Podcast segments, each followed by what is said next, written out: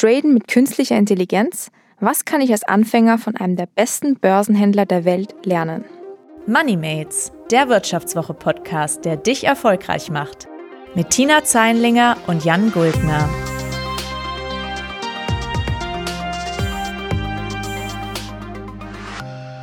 Hallo und herzlich willkommen zu Moneymates. Wir sprechen hier über Themen, die euer Konto voller und eure Karriere steiler machen sollen. Mein Name ist Tina Zeinlinger, ich bin Redakteurin bei der Wirtschaftswoche und ich rede nicht nur, sondern ich mache auch. Sofern es das Thema zulässt, stürze ich mich regelmäßig in Selbstversuche und berichte, wie es mir ergangen ist, was gut und was eher schlecht gelaufen ist. Und diese Woche hört ihr mich mal ausnahmsweise ohne meinen Kollegen Jan Guldner. Dafür habe ich aber einen ganz besonderen Gast eingeladen, und zwar den Raul Glavan. Er ist ein richtiger Profi-Trader und irgendwie so tief im Börsengeschehen drinnen, dass es vielleicht am besten ist, er stellt sich vielleicht einfach selbst mal vor. Raul, am besten du erklärst uns mal, was du eigentlich so machst. Ja, vielen Dank, Tina. Danke, dass ich heute auch dabei sein darf und ich freue mich sehr über unser Gespräch. Und ja, wenn ich mich ganz kurz vorstellen darf, äh, mein Name ist Raul Glavan.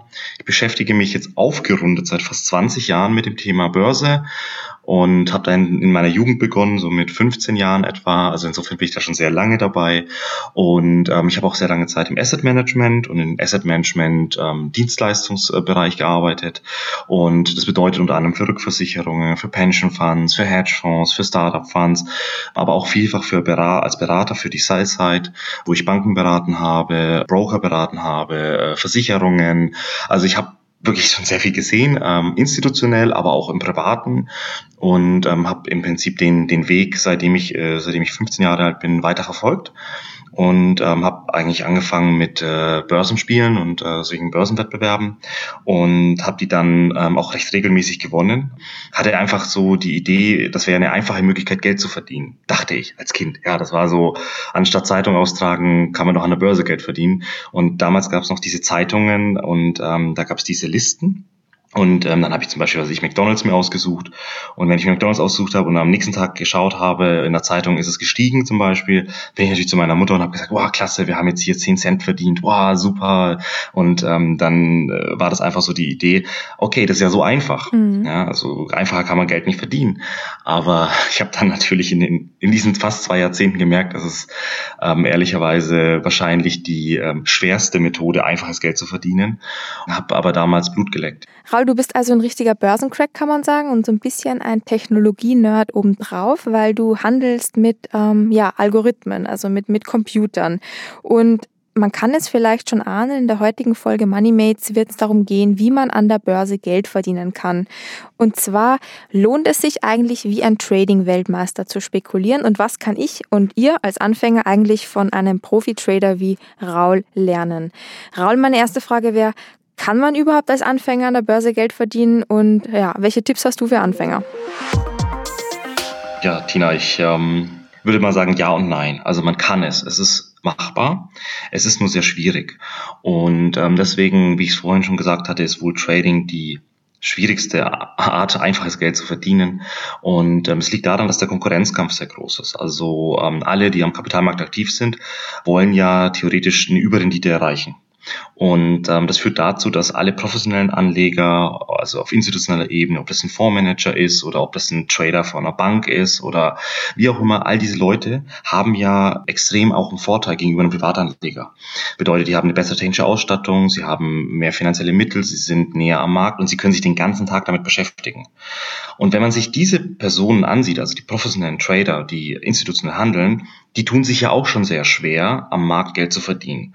Und äh, da muss man natürlich sagen, es ist natürlich für einen Privaten dann noch ein Tick härter. Ja, er hat andere Vorteile, er hat vielleicht weniger Regulatorikprobleme, er ist ein bisschen kleiner, er kann schneller in den Wert rein und schneller wieder raus. Also er hat auch ein paar Vorteile, ein kleinerer Trader, ein Privatanleger, aber es ist sehr schwierig. Also es ist nicht leicht. Insofern kann ich deine Frage insofern beantworten, ja und nein. Für die meisten wird es wohl nicht erfolgreich sein zu traden. Die meisten, ich schätze jetzt so 80, 90 Prozent, werden mit dem Traden ähm, nicht erfolgreich sein. Mhm.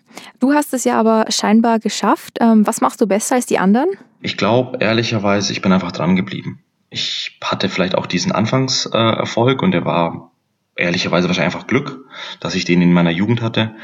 Und ähm, der, der fixt einen ja auch so ein bisschen an und ähm, dann bin ich auch dran geblieben. Ich hatte ja auch mein Studium in die Richtung gemacht. Ich hatte immer auch im, in dem Banken- und Finanzsektor gearbeitet und ähm, habe auch viel lernen können in den institutionellen Adressen natürlich, aber auch schlicht und ergreifend ähm, mache ich auch seit 20 Jahren mehr oder weniger Börse, fast jeden Tag. Und das ist ein riesiger Unterschied zu jemandem, der das jetzt so zwei Wochen macht. Und ähm, aus dem Grund würde ich einfach sagen, es geht, ja, aber äh, man muss Arbeit reinstecken. Also weil du gefragt hast, wie kann man das erreichen?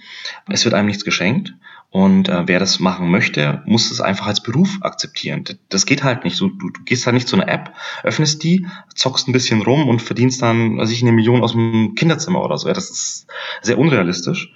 Und es zeigen ja auch die Zahlen. Also man darf jetzt nicht die Statistiken ausblenden. Es gibt ja Zahlen von Privathändlern und wie erfolgreich die sind. Und je nachdem, welche Zahlen man sich ansieht, ist es 80, 90 Prozent. Und teilweise, wenn man sich längere Zeitrahmen noch ansieht, kommen wir irgendwann über 90 Prozent der Privatanleger Anleger, die damit Geld verlieren. Ja. Das bedeutet, die Wahrscheinlichkeit ist gegen dich. Du hast schon die Trading-Apps ähm, erwähnt. Ich muss ja zugeben, ich bin in der Corona-Krise da auch ein bisschen reingekippt und habe mir die App ähm, Trade Republic ähm, installiert.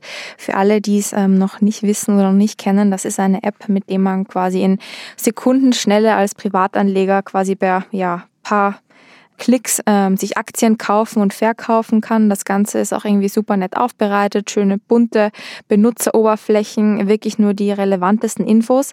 Das Ganze verleitet auch so ein bisschen zum Zocken, habe ich das Gefühl. Also man saß dann irgendwie so ein bisschen im Lockdown am Sofa und dachte sich, hm, ja, statt Candy Crush jetzt lieber mal Aktien zocken.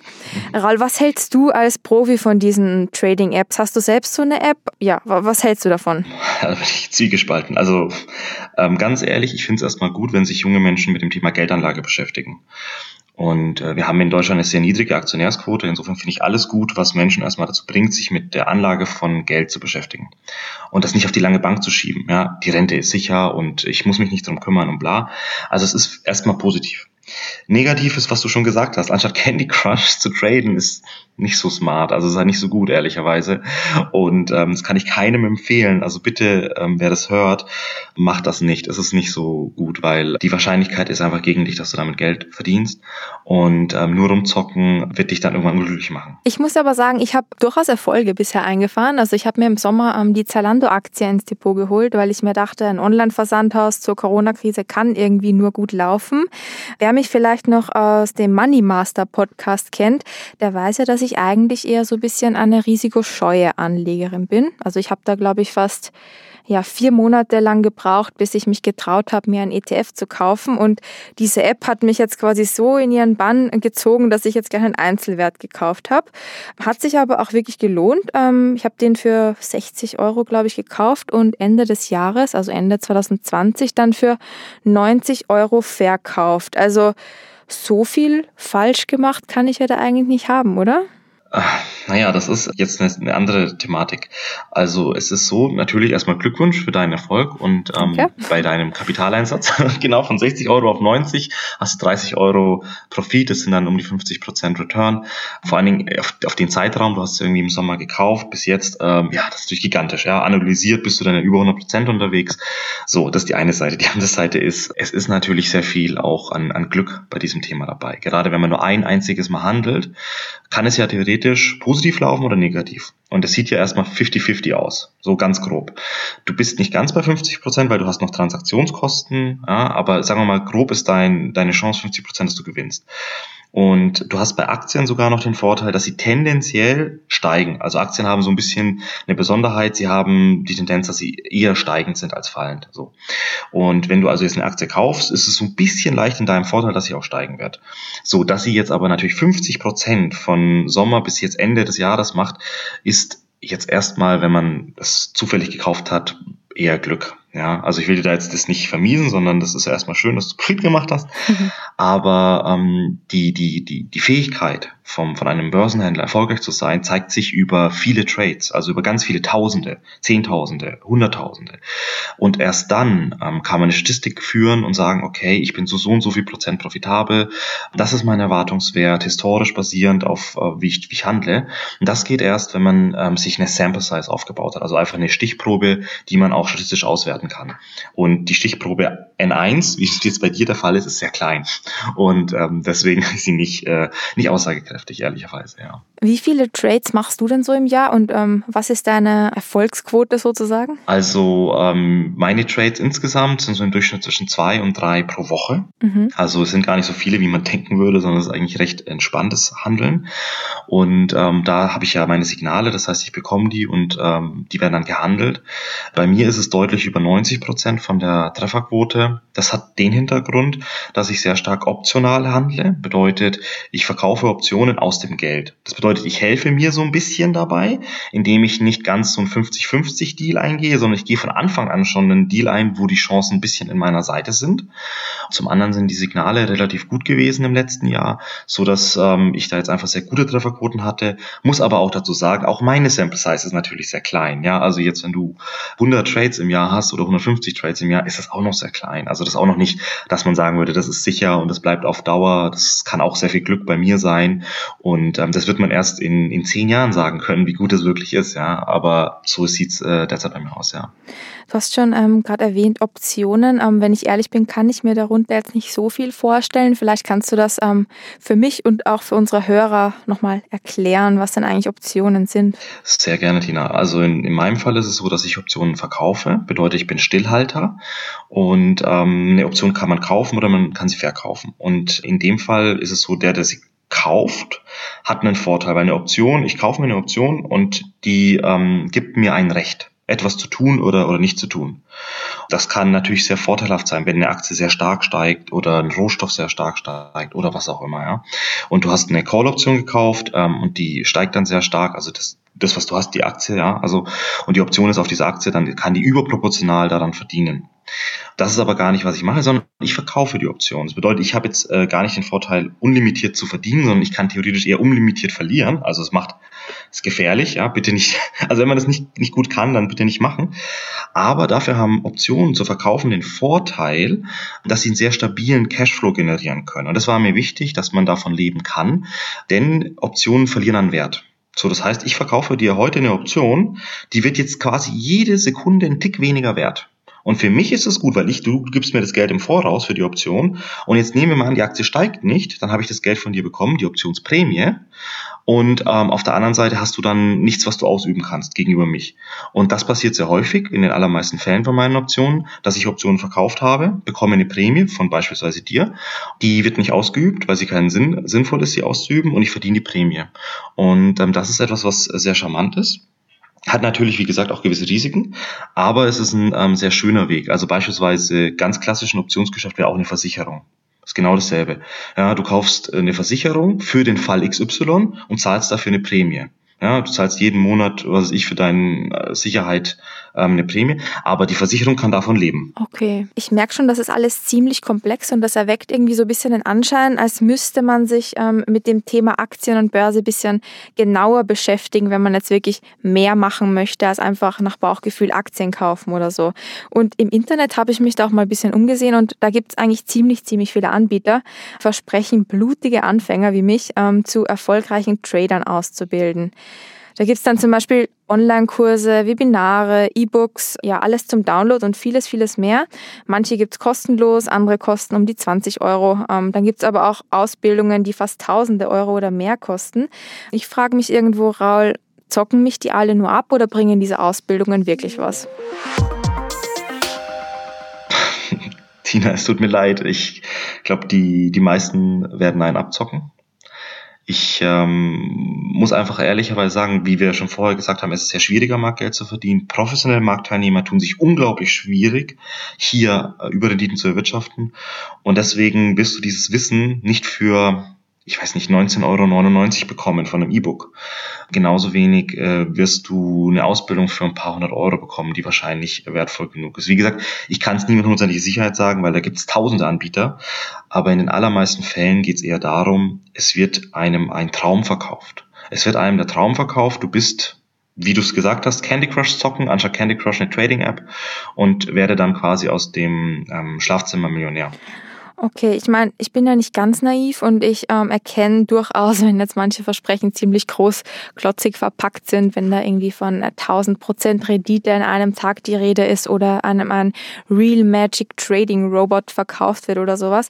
Aber ähm, manche Websites sehen ja durchaus recht seriös aus, sage ich mal. Die haben dann auch so ein schönes Siegel drauf und man sieht den Börsencoach mit einem Foto und Lebenslauf ist dabei. Gibt es denn auch gute Ausbildungen und falls ja, wie erkenne ich die denn?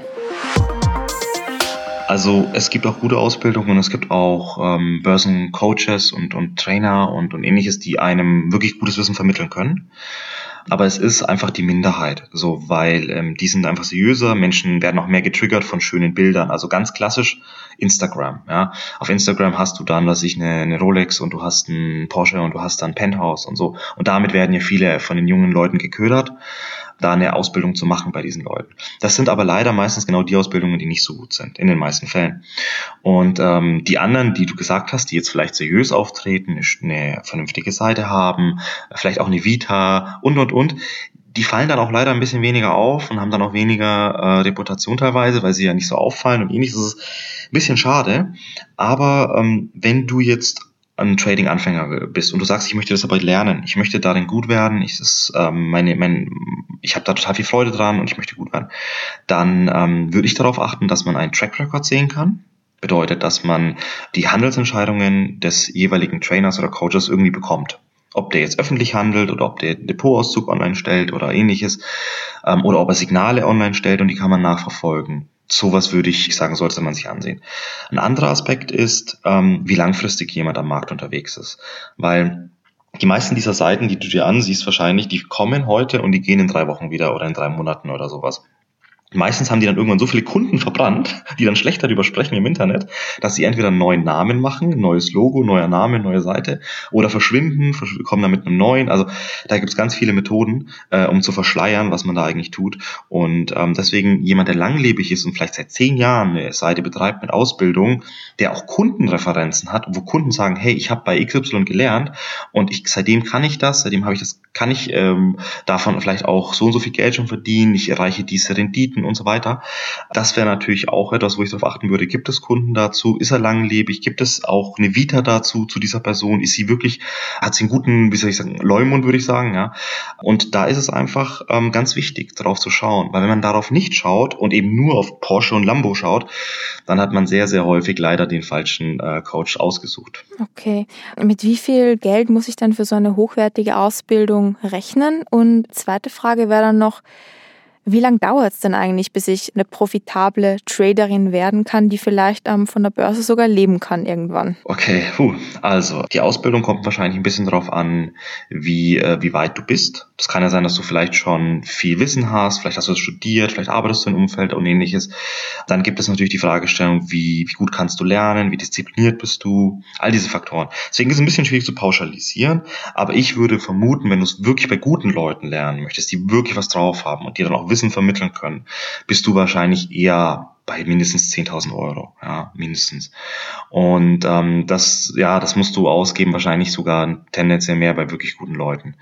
Weil die natürlich Opportunitätskosten haben. Wenn sie jetzt zum Beispiel eine Ausbildung machen, können sie in der Zeit ja nicht, nicht traden oder haben vielleicht da. Also, das heißt, die müssen ja auch so ein bisschen gegenrechnen und dann sagen sie, okay, ich bilde dich zwar aus, aber es kostet was der 19,99 Euro E-Book-Verkäufer, der hat wahrscheinlich sehr geringe Opportunitätskosten, weil sein Hauptgeschäft ist halt das E-Book zu verkaufen. Und ähm, deswegen, äh, es wird. Gleiches wahrscheinlich bei den Leuten, die ähm, Videokurse herstellen. Ziemlich ähnlich, ne? Also die haben dann ja. auch keine Kosten mehr. Also die produzieren einmal die Videos und dann sind sie fein raus. Jetzt interessiert mich natürlich, wo du Traden gelernt hast. Also war das ein Online-Kurs, ein E-Book oder ein Studium? Äh, ich glaube, es war alles ein bisschen. Also es war sicherlich, äh, Studium war gut, äh, Bachelor und Master zu machen und da einfach eine, eine, eine wissenschaftliche Fundierung zu haben. Dann sehr wichtig war für mich auch äh, das institutionelle Umfeld, ja, wirklich zu sehen, wie arbeiten professionelle Händler, wie agieren die. Und ähm, da hatte ich das Glück, viel sehen zu können, an verschiedensten Standorten zu sein, Sell-Side und Buy-Side. Und ähm, das war extrem wichtig.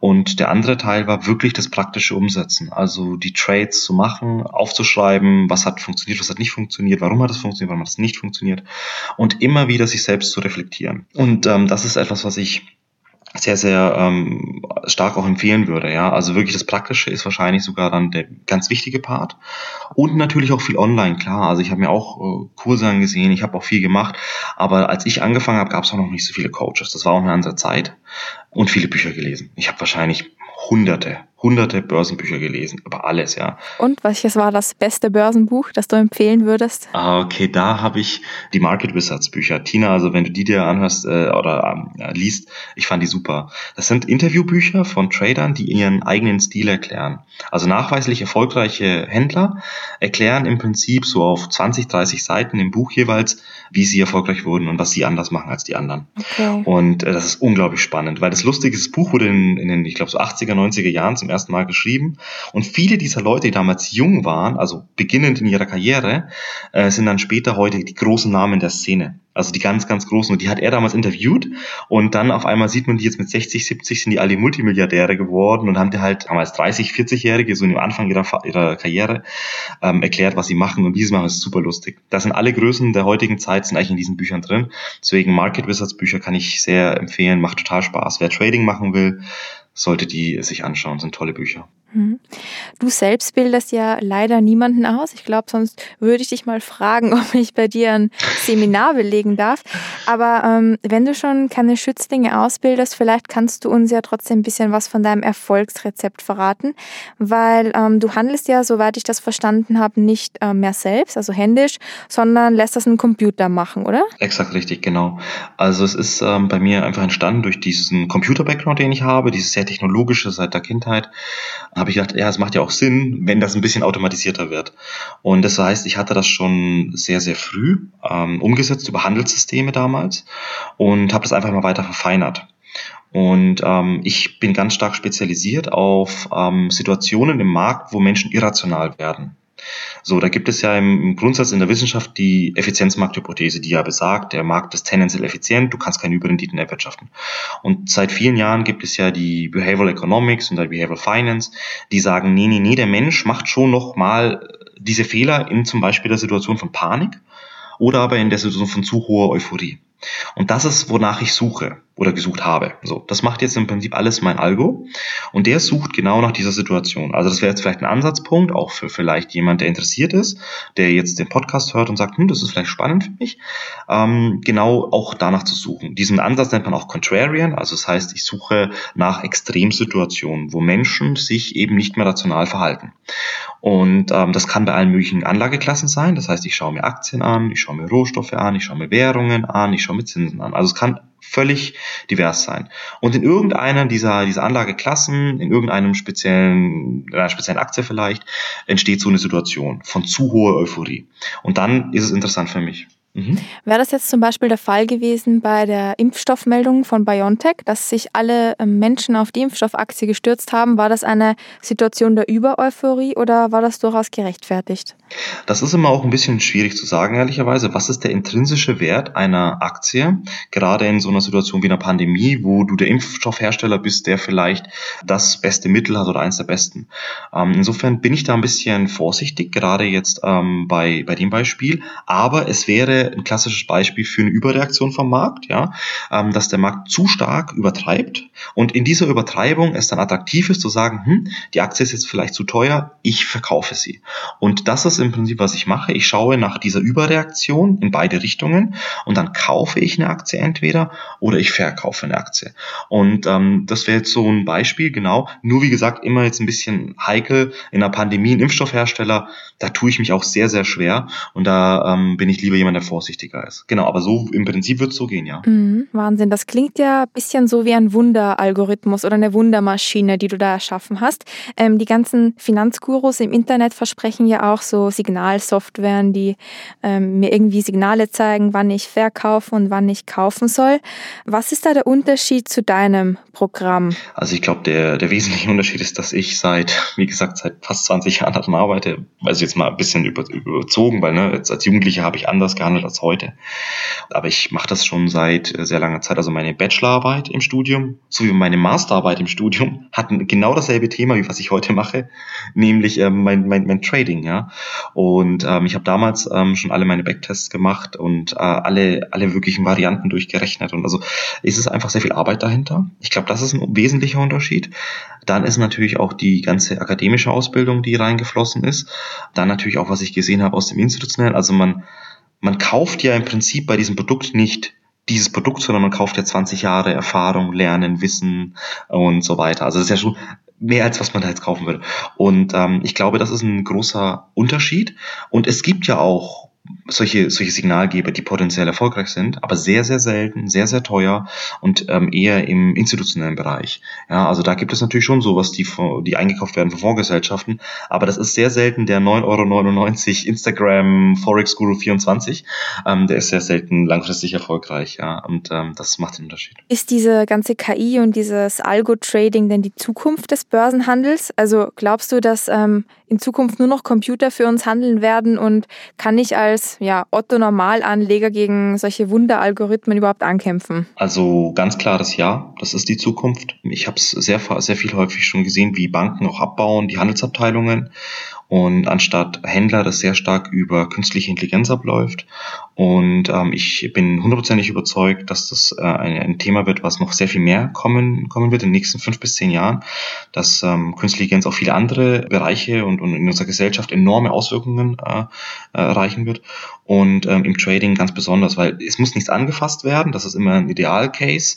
Es ist zum gewissen Grad repetitiv, also so ein Netz lernt ja dann gewisse Muster zu erkennen von Handlungen und ähm, deswegen ist es eigentlich ein sehr, sehr, sehr äh, passender Anwendungsfall für künstliche Intelligenz. Und ich hatte das damals auch begonnen, um ähm, mein, mein Handeln zu automatisieren, zum einen, und zum anderen, um es zu optimieren, weil wie ich es gesagt habe, eines der Themen, die ich ja vielfach hatte, war, ich probiere was aus und reflektiere permanent. Und reflektieren ist für einen Menschen meistens schmerzhaft, vor allem bei Verlusten. Und das macht nicht so viel Freude. Und ähm, das macht jetzt für mich die künstliche Intelligenz auch. Weil ein Netz lernt ja permanent. Mhm. Lernt ja zum Beispiel auch, wenn Verlusttrade passiert ist, was war denn da? Ja, welches Muster hat vielleicht nicht mehr funktioniert? Und ähm, ich habe ganz viele Features, also bei, bei diesen neuronalen Netzen nutzt man Features, bedeutet, ich habe ganz viele verschiedene Datenquellen, die ich verwende, um eine Prognose zu treffen.